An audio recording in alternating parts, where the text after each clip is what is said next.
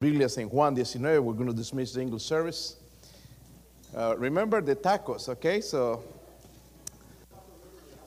ah, okay. Uh, Juan, qué bueno, hermanos. Creo que los cánticos iban apuntando esto. Eh, y me ayudan, hermanos, si están ah, emocionados de ser salvos, vamos a salir temprano, antes de que se enfríen los tacos. Ah, ve- versículo, vamos a leer el versículo 31 al 34, yo leo el 31, ustedes el 32 y todos juntos en el 34. Juan 19, puestos de pie, hermanos, puestos de pie. ¿Sí lo tienen? Dice ahí, entonces los judíos, por cuanto eran la, la preparación de la Pascua, a fin de que los cuerpos no quedasen en la cruz en el día de reposo, pues aquel día de reposo era de gran solemnidad, rogaron a Pilato que se les quebrasen las piernas y fuesen quitados de allí.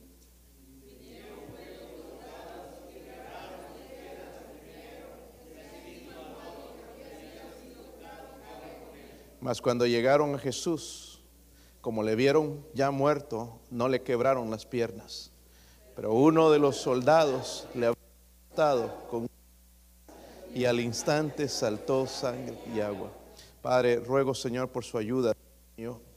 Gracias por esta historia tan maravillosa, Señor. Y perdónenos, Señor, por enfriarnos en cuanto a ella, Señor, por lo que usted hizo en la cruz por nosotros. Gracias por esa libertad en Cristo. Oro, Señor, por favor, me ayude a hacer bendición a su pueblo, Señor, una vez más en esta noche. Háblenos, Señor, cámbienos, transfórmenos, Señor. Si hay alguien, Padre, que está batallando con el desánimo, por favor, Dios mío, levante su ánimo, Señor, mostrándole, Señor, que usted le ama y tiene cosas grandes, Señor, para, para, para él o ella, Señor. Si hay alguien sin Cristo, ruego por la salvación, por la libertad en Cristo. En nombre de Jesucristo. Amén. Pueden sentarse, hermanos. Y esto es un poquito entrando a tierra santa, hablando de la muerte del Señor Jesucristo. Pero si le han leído, hermanos, esta historia, van a ver que fue un día de tinieblas. Un día de tinieblas, ¿verdad? Ah, un día de euforia por el pecado, la gente estaba como loca. Es como si viéramos los días de hoy, pero una maldad increíble de el odio hacia Cristo, la- el deseo de deshacerse de él, Eh, el Señor dejando, hermanos, que por un tiempo Satanás tomara el control o el poder en ese momento. Y la historia es triste, sí, lo que sucedió, hermanos, pero al mismo tiempo es maravillosa, porque ahí usted y yo encontramos en Cristo, el perdón de nuestros pecados en la cruz del Calvario.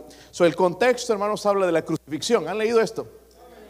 La crucifixión de Cristo, nada más para recordarles un poquito en lo que sucedió en ese día. Primeramente, el Señor azotado, escarnecido también por Pilato, va delante de él, ¿verdad? Y Pilato tratando de, de- de- de- librarlo y lo azotó para ver si los judíos lo querían soltar. Se estaba dejando dominar por la gente. En realidad él tenía el poder para hacerlo, pero temía a la gente, temía al pueblo, tenía, quería su posición y entonces lo mandó a azotar pensando que lo iban a tener lástima, pero no, decían crucifícale.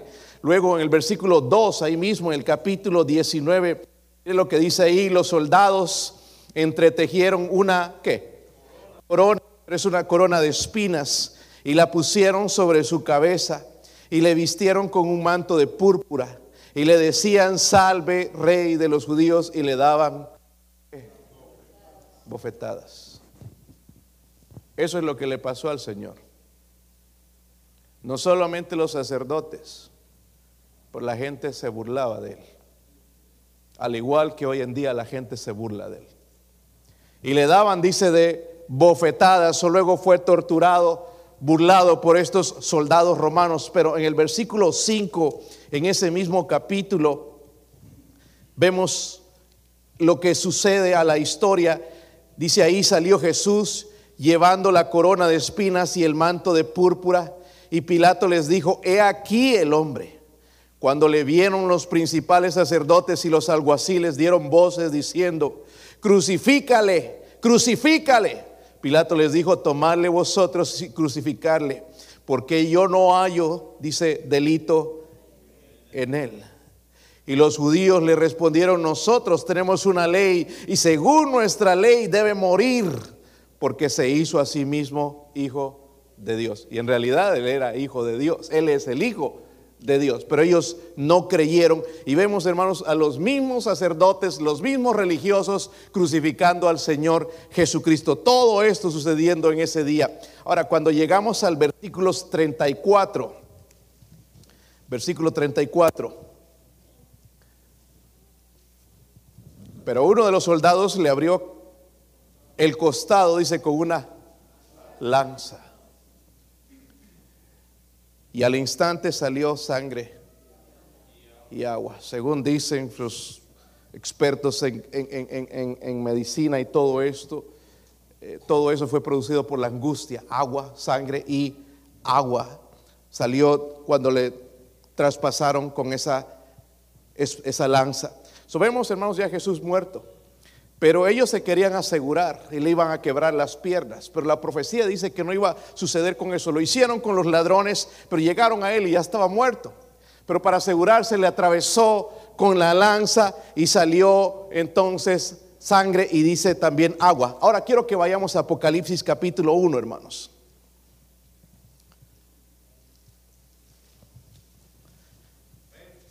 Dice ahí Apocalipsis 1.7, perdón. He aquí, dice que viene, ¿verdad? Con las nubes y todo ojo le verá. Esto va a suceder pronto. Y los que, ¿le qué? Traspasaron. Y todos los linajes de la tierra harán lamentación por él. Dice, sí, esto va a suceder. El pueblo de Dios lo niega siguen esperando al Mesías. El Mesías vino hace dos mil años. Pero en aquel día cuando Él regrese mirarán al que traspasaron. Y lo van a lamentar. Y eso está por suceder. Al ser, el ser traspasado, hermanos, con aquella lanza suena cruel. Es cruel. Pero olvidamos ahí en la cruz, hermanos, fue donde Jesús nos reconcilió con Dios. Y gracias a Dios por la cruz por lo que Cristo hizo en la cruz. Si no, hermanos, no estaríamos aquí, estaríamos perdidos, sin esperanza. Viviendo para el mundo, viviendo para este mundo, viviendo para el diablo, pero gloria a Dios que Él fue traspasado por esa lanza, salió esa agua, esa sangre que derramó, la sangre que derramó por nosotros para que nosotros seamos perdonados. Cuando Él dijo, hermanos, en el versículo 30, cuando Jesús hubo tomado el vinagre, dijo, consumado es. Y habiendo inclinado la cabeza, entregó el Espíritu. Consumado es. Pagado en su totalidad. Tanta gente enseñando la mentira de que sus obras, su justicia puede salvar. Él dijo, consumado es. Es decir, el pecado, la paga por el pecado ha sido pagada. Pero no ha sido pagada por lo que nosotros hicimos, sino por lo que le hizo en la cruz. Somos salvos por su gracia. Estoy intentando ser salvo. No, somos salvos por su gracia. O eres salvo o no eres salvo pero no hay intermedio. Estoy tratando, no, o eres salvo o no eres salvo. Él dijo, consumado es, pagado está en su totalidad. Y hay algo más, hermanos, que encierra esas palabras. En realidad muchas cosas, pero quisiera mencionar nada más tres. Número uno, su obediencia perfecta fue consumada. Porque fue obediente hasta la cruz, dice la Biblia, ¿verdad?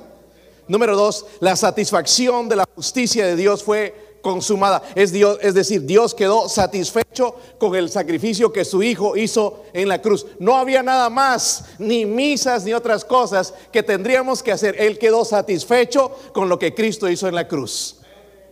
Número tres, el poder de Satanás, el pecado y la muerte fueron consumados en ese día. Ahora, pastor, ¿dónde quiere ir con este mensaje? Nosotros no hemos traspasado a Cristo con una lanza. pero traspasamos al Señor su corazón con nuestra indiferencia.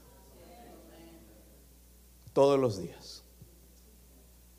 Porque podríamos decir, mirarán al que traspasar un día, se van a lamentar por lo que hicimos nosotros también. La indiferencia hacia Dios. El teólogo E.F.B. Mayer dijo esto, si hay algo que traspasa el corazón del Salvador con un dolor indescriptible, no es la iniquidad del mundo, sino la indiferencia de la iglesia. Y esto lo dijo hace muchos años. Si él vería lo que sucede hoy, se quedaría con la boca abierta. La indiferencia hacia Dios. Ahora, ¿cómo demostramos esa indiferencia? En la manera, hermanos, que nos cuesta vivir para Dios. Nos cuesta ser fieles. ¿Sí o no? Gracias a Dios, hermanos, yo, yo estoy agradecido con hermanos que sí tienen carga y, y responden. El viernes tuvimos, el viernes tuvimos tremendo tiempo de oración, mucha gente vino, varios hermanos, gloria a Dios por eso. Porque ellos están mostrando, no, yo, yo, yo dependo de Dios, necesito ese, ese momento de oración. Y tuvimos tremendo tiempo aquí. Les di unas listas largas, hermanos, y, y, y orábamos y escuchaba a todo el mundo orando. Porque lo, lo, hicimos alternadamente, no de un solo, porque se iba a dormir el uno y otro y no se escucharon ronquidos. Y oramos. Oramos por las escuelas dominicales, oramos por cada uno de ustedes. Por nombre. Muchas personas oraron por ustedes. Porque necesitamos de Dios, ¿verdad? ¿Sí o no, hermanos?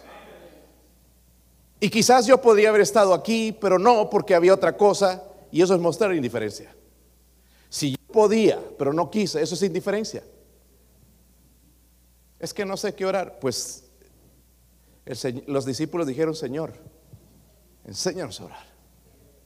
Si quiero aprender a orar, tengo que estar en un culto de oración. Amén.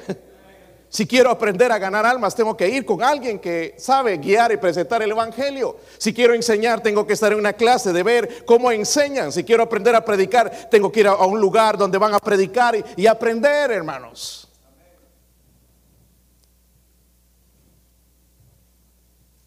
Muchas cosas, hermanos, muestran indiferencia. Nuestra falta de servicio a Dios. Cada actividad, hermanos, que hay en la iglesia para mí es importante le ponemos el corazón, lo planificamos, pero podemos mostrar indiferencia. Yo no puedo, no tengo tiempo. Y quizás hay, hermanos, a veces cosas en la agenda que sí necesitan ser atendidas, pero muchas veces, seamos honestos, es nuestra indiferencia. No me parece tan importante. Pero lo que hizo Jesús en la cruz no fue importante morir por usted, morir por mí, ¿no fue importante? ¿Cómo podemos pagar eso? De ninguna manera. Pero por lo menos, hermanos, debería ser de, dejar de ser indiferente. Especialmente cuando el tiempo se acerca.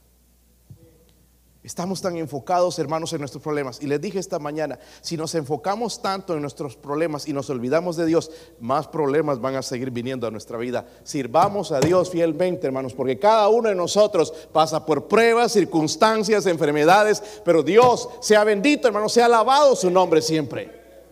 No dejemos de adorar a Dios, hermanos, en las buenas, en las malas. Eso muestra si nuestra fe es, es plástica como las tarjetas de crédito o es una fe verdadera. Que Dios tenga misericordia de nosotros. Ahora, cuando hablamos de indiferencia, ¿qué significa? La indiferencia es la falta de preocupación o simpatía. ¿Saben que la Biblia habla en contra de la, indiferencia? Les voy a mostrar, hermanos, miren Hebreos 2. Estoy contando el tiempo, hermanos, así que no se preocupen, yo sé que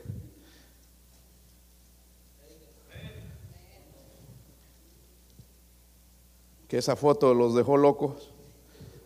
Y esos tacos, hermanos, ya estaban haciendo milagros. Sanidades y todo hicieron ya. Hebreos 2. Estoy bromeando. Lo bueno es que tú no te enojas, ¿verdad? Hebreos 2, versículo 1. ¿Están ahí, hermanos? Dice, por tanto es que. Recuerdan, esta mañana vimos una palabra también, es necesario que todos comparezcamos delante del tribunal de Cristo, ¿verdad? Es necesario. Pero aquí dice, es necesario que con más que diligencia atendamos a las cosas que hemos que ya hemos oído mensaje tras mensaje, conferencia tras conferencia, pastor tras pastor, evangelistas, maestros, hemos escuchado clases, hemos escuchado mensajes. Pero ahora es necesario que con más diligencia atendamos a las cosas que hemos, no sea que nos deslicemos.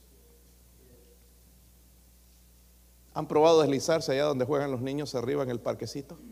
el resbalín. Se queda trancado uno ahí, ¿verdad? Porque es hecho para niños, ¿verdad? Se queda trancado. Pero los niños de cabeza, sentados, todos, se van y a veces hay que frenarlos ahí, ¿verdad? Muchos de nosotros estamos deslizándonos en la fe.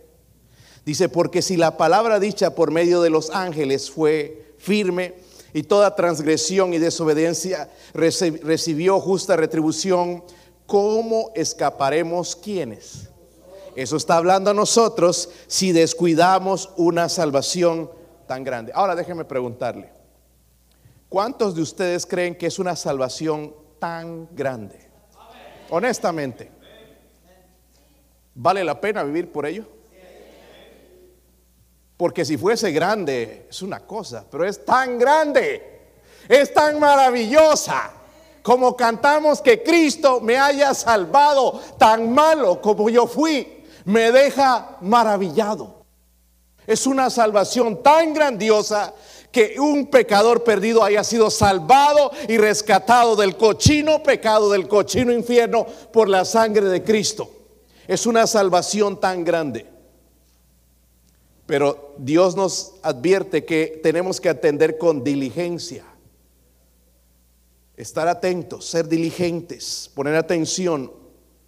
Ahora, ¿cuál es el remedio para deshacernos de la indiferencia? Porque en cierto momento somos indiferentes. ¿Sí o no? Yo no quiero terminar mi vida así. Romanos 12. Y apúntese los versículos, hermano, hermana. Y en sus momentos de depresión, estudielos. Cuando venga esa indiferencia, estudielos. Primero hablamos Hebreos 2, versículo 1, 4, pero miren Romanos 12, versículo 11. ¿Están ahí? En lo que se requiere que. Estamos hablando de la diligencia, ¿verdad? Esto de la salvación requiere diligencia. Dice, no que. Ah, no que. No, no, no corran. No Miren, en el cristianismo no hay lugar para el perezoso. Tenemos buena reputación en los Estados Unidos de ser buenos trabajadores. Pero tengamos también esa reputación en los Estados Unidos de estudiar la Biblia, de buscar a Dios, de ser fieles, de trabajar para el Señor, porque podemos hacerlo, ¿verdad? Dice, miren lo que sigue, entonces, ¿qué? fervientes en espíritu. Déjame hablarte de Cristo. Y el dedo ya no tiene ni huellas digitales, tanto moverlo. Estamos tan apegados a esto. Yo tengo que decirle a veces, hermano, hermano, guarde eso ya de perdido veámonos a los ojos. Está con el teléfono toda la semana, horas, horas, horas. ¿Por qué no dejamos un ladito eso? Y venimos a la, iglesia a concentrarnos a lo que vinimos.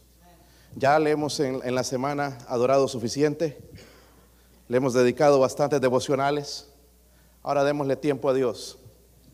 Dejemos que hable a nuestro corazón. Mucho de esto, no estoy hablando de los jóvenes, adultos, está apagando nuestro corazón.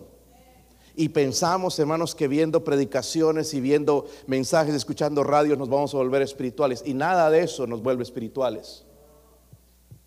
Muchos de eso estamos tibios, no reconocemos En realidad donde estamos no somos fríos ni calientes y Dios abomina esta clase de actitud. Dice, yo te vomitaré de mi boca, me das asco tu actitud porque tú no reconoces en realidad dónde, dónde en realidad estás. Fervientes en espíritu. Saben, hermanos, cuando vamos a visitar, ese es el espíritu que tenemos que tener. No ir porque, ¿qué van a decir la gente? No, no, vayamos porque lo merece. Porque estoy emocionado de hablar de la cruz. Estoy emocionado de hablar de alguien que me amó y me salvó y me ama tal como soy. Estoy tan emocionado. Quiero ir y hablarle de Cristo. Quiero cantar en la iglesia. Algunos cantamos. Que Cristo me hayas tan malo como... Ay, le pusieron una rosa allá. Eh, distraídos. Con fervor es que no me gusta. ¿Y qué tal si al Señor le gustara? El cántico no fue hecho para que le guste a usted, fue para adorar a Dios. Por eso muchos de nuestros cánticos no les van a gustar. No los vas a encontrar en una cantina, en una barra, los vas a encontrar en la iglesia. Son dedicados a Él. Fervor. El ir al trabajo y mostrar una actitud diferente a los de los demás porque los demás vienen preocupados, ay mira, ya subieron la gasolina tanto, ¿verdad? Ya, ¿Qué vamos a hacer? Ya la comida, ya voy a la tienda, ya nada más puedo traer 20 kilos de tortillas. Y llegamos llorándonos con los inconversos. Y, y los inconversos están más positivos que nosotros. ¿Sabe por qué? Porque estamos siendo indiferentes a Dios y su palabra, donde dice, buscad primeramente el reino de Dios y su justicia y las demás cosas serán añadidas. Estamos preocupados en lo terrenal, fervientes en espíritu. Y aquí está la respuesta, sirviendo qué? ¿Qué? Ahora hermanos, déjenme preguntarles. Ese versículo se lo escribió a mí o también incluye a ustedes? Son mi deber como cristiano, entonces, en lo que requiere diligencia, no que. No que me quiero dormir hoy, no, no voy a leer la Biblia hoy, yo estoy enfermo, me dio el COVID, me dio la flujera, me dio lo que sea. No perezosos, porque el cuerpo, hermanos, sabemos que no quiere, ¿verdad? No quiere. En el tiempo de oración, hermanos, queremos que sean cinco minutos y vámonos. A ver, va a haber café con pan. Ahí se va rápido uno, ¿verdad? Pero a la oración. Honestamente, nuestro cuerpo es así, hermanos. Estoy hablando del mío, el de nosotros. Creo que tenemos la misma naturaleza caída, pero dice nosotros, el Señor nos advierte que en lo que requiere diligencia nosotros seamos fervientes en qué. Sabe que Daniel, hablamos esta mañana, él tenía un espíritu diferente. No tengamos el espíritu del mundo de queja, murmuración y chillar y que todo está mal nosotros tenemos un espíritu diferente. Dice entonces ahí en la escritura, sirviendo al Señor. ¿So qué necesito primeramente si yo quiero salir de esa diferencia, de esa indiferencia? Hablamos esta mañana, hermanos, este edificio tiene la construcción, tiene abajo fundamentos. Amén cuando construyeran el edificio en Mount Pisgah, donde estuvimos trabajando nosotros con ellos por mucho tiempo, cuando hicieron el edificio nuevo, habían cavado tanto, hermanos, y tanto, y llegaron, wow, ¿qué van a hacer? Un edificio hacia abajo o algo. Era nada más el cimiento, no hay un, sótano, pero nada más era el cimiento bien profundo. So, ese edificio está bien parado, ¿ok? ¿Qué necesitamos entonces si queremos salir de la indiferencia? Un cimiento fuerte. Dígalo conmigo, un cimiento fuerte. Miren en segunda de Timoteo, vamos a leer algunos versículos aquí y les voy a decir cuál es el cimiento fuerte. Segunda de Timoteo 2.15.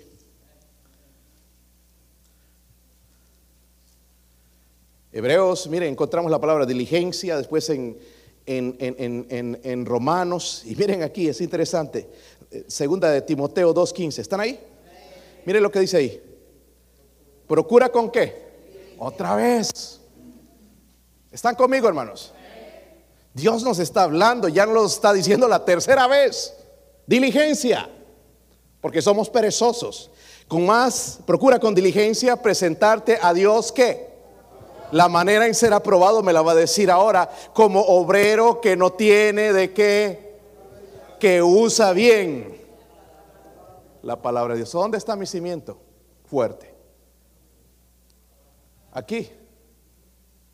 Porque somos indiferentes y ponemos excusas. Es que no saben por lo que estoy pasando. Job supo quizás más de lo por donde tú estás pasando.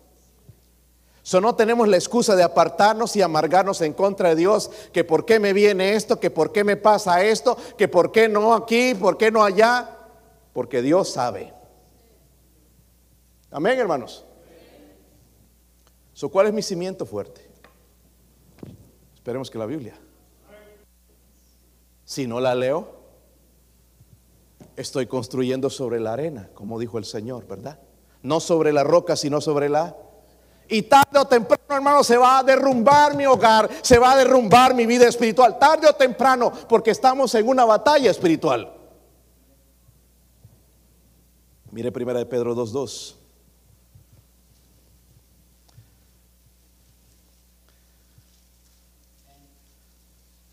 A propósito, hermanos, ¿ya están emocionados mañana? ¿Saben qué va, a ser mañana? ¿Qué? Oh, no, mañana temprano hay que leer la Biblia. 4 de julio, ver las hamburguesas y hot dogs. Ah, los agarré. Primera de Pedro 2.2, ¿sí lo tienen? Desechando pues toda malicia, todo engaño, hipocresía, envidias y todas las detracciones. Desead que como niños recién nacidos la leche espiritual no adulterada para que por ella crezcáis qué? Para salvación. Si yo quiero tener un apetito por la palabra de Dios, primeramente tengo que sacar la malicia, engaño, porque a veces son vidas dobles, la hipocresía, las envidias y dice todas las detracciones y entonces después puedo desear como un niño recién nacido, la leche espiritual no adulterada que es la palabra de Dios. Amén. Tenemos algunos bebés aquí en la iglesia. Y yo no creo que les van a dar un taco. Aunque huelen bien, pero mejor si es más carne, ¿verdad, hermano? Carnudo, ¿verdad? Aquí que rebalse la carne por todo lado. No pueden. Pero háblele de la leche, se vuelve loco. ¿Verdad? Si le va a dar la pacha o el biberón, tantos nombres que tiene, la botella, el pepe, ese niño se desespera por la leche. Ni bien se ¡ah! No, estira la boca así como cuando ustedes salen en el Facebook, tratando de agarrar la leche. Está desesperado, quiere. Por eso les pregunté qué tal, están esperando el día de mañana ustedes el 4 de julio las hamburguesas. Pero yo estoy esperando a ver qué me dice el Señor primeramente. Porque Él tiene un mensaje para mí mañana. Amén. Y no quiero ser indiferente a ese mensaje. Sabe que hoy estamos bien distraídos, ¿verdad? Nos hablan y, ah, sí, yo soy bien distraído. A, veces mi esposa se da cuenta y, ah, te estoy hablando y ni, me estás poniendo, estoy pensando, mi mente pasa muchas cosas, corren así y puedo pensar varias cosas al, mismo tiempo que es malo en vez de poner atención. Y me ha pasado con ustedes a veces. Me están contando, hay una historia, y, no soy el único, hermanos, porque los he notado también cuando estoy hablando, ustedes están así con el teléfono ahí abajo.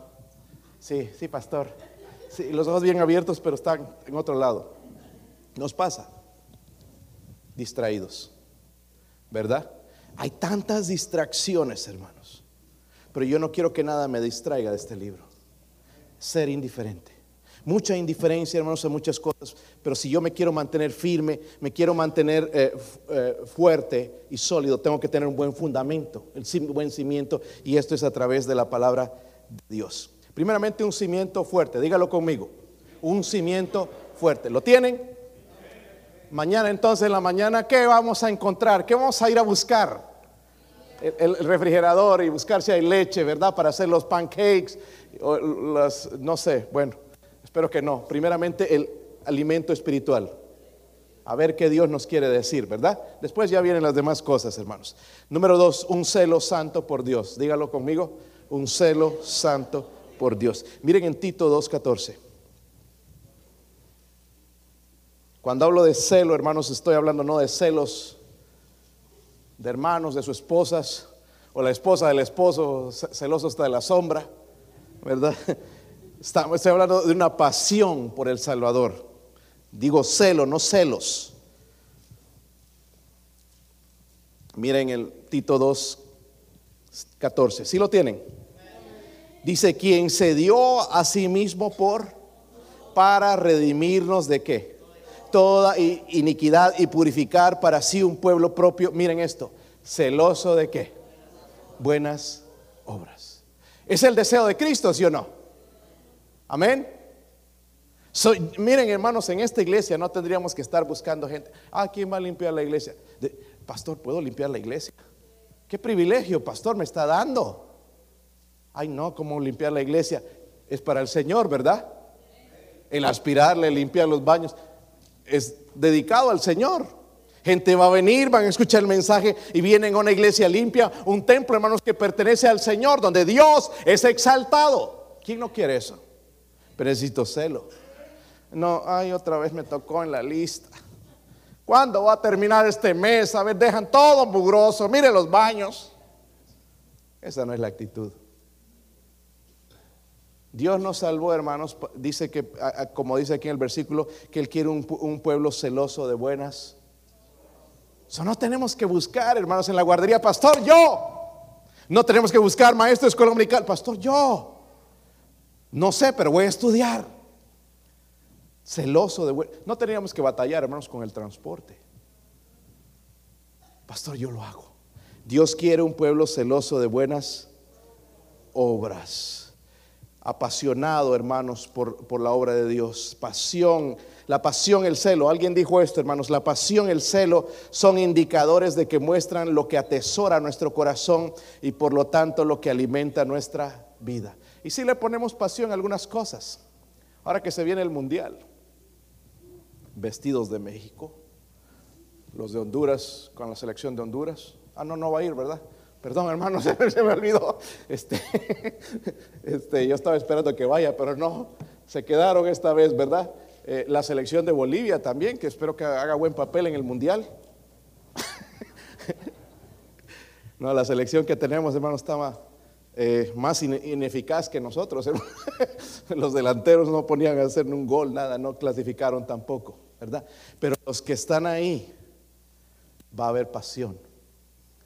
Los hinchas se ponen agresivos y se ponen sus colores y gritan y salen roncos de los estadios para gritar que su, su equipo gane.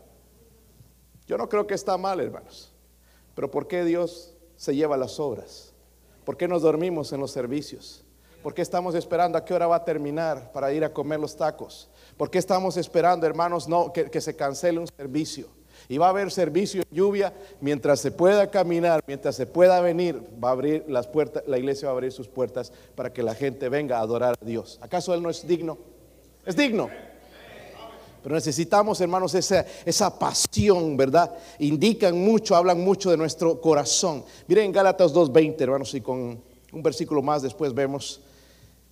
Pablo estaba apasionado con Cristo, con su obra. Él dijo, con Cristo estoy juntamente Dice, ya no vivo yo, ojalá llegáramos a ese día, hermanos. Ya no vivo yo, más vive Cristo en mí. Y lo que ahora vivo en la carne, lo vivo en la fe del Hijo de Dios, el cual me amó y se entregó a sí mismo por mí. Me encantan esas palabras. El cual me amó y se entregó a sí mismo por, por, por usted también. Dice, el cual me amó y se entregó a sí mismo por mí. Díganlo conmigo, el cual me amó y se entregó a sí mismo por por mí.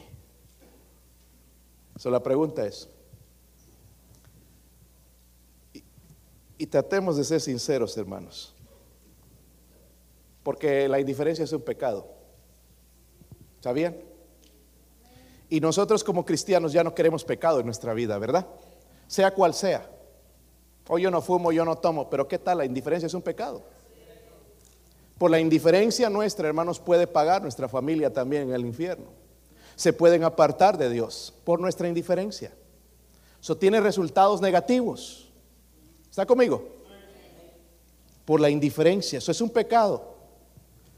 Saben en la iglesia, en la, iglesia, la iglesia de la Odisea, a la que el Señor reprendió, una de ellas reprendió a siete, bueno, seis, una de ellas recibió al lago del Señor, pero la iglesia de la Odisea era una iglesia indiferente. ¿La recuerdan? Tú no eres frío ni, eh, ni decía, porque si dijéramos, sí, ando frío, pero no, no, yo estoy bien, nomás eh, hay peores que yo, tibio. No eres frío ni caliente, por lo cual dice, te vomitaré de mi boca. Vamos a Apocalipsis 3 y con ese versículo vamos a terminar. Vamos a ponernos de pie. Cuando lo encuentre, póngase de pie, vamos a leerlo juntos. Mi esposa va a tocar ahora la invitación. Usted tome una decisión de apartarse de ese pecado para siempre en este día. Apocalipsis 3, 19. ¿Sí lo tienen? El Señor recomendándole a esta iglesia, ya sabemos es tibia, pero Él está diciendo el consejo, lo que deben hacer, y es lo que nos va a decir a nosotros. Yo, yo reprendo y qué más? Castigo a todos los que amo. ¿Se ha preguntado en cómo puede venir ese castigo? No vamos a ir al infierno. Pero ¿se han dado cuenta cómo vienen esos castigos a veces? ¿O no todavía? Vienen. Pero el Señor dice que lo hace por amor a todos los que pero ahora le dice, ¿qué, debe hacer esta iglesia? Sé pues, sé pues, sé pues, díganlo todo, sé pues, celoso. Eso es lo contrario de la indiferencia. Y luego dice qué? ¿Por qué? Porque es un pecado. Es el consejo de Dios. No me lo inventé yo. Dios nos está diciendo, sé pues celoso y arrepiéntete. Padre. Oro, Señor, en este momento por su ayuda y su bendición, Dios mío.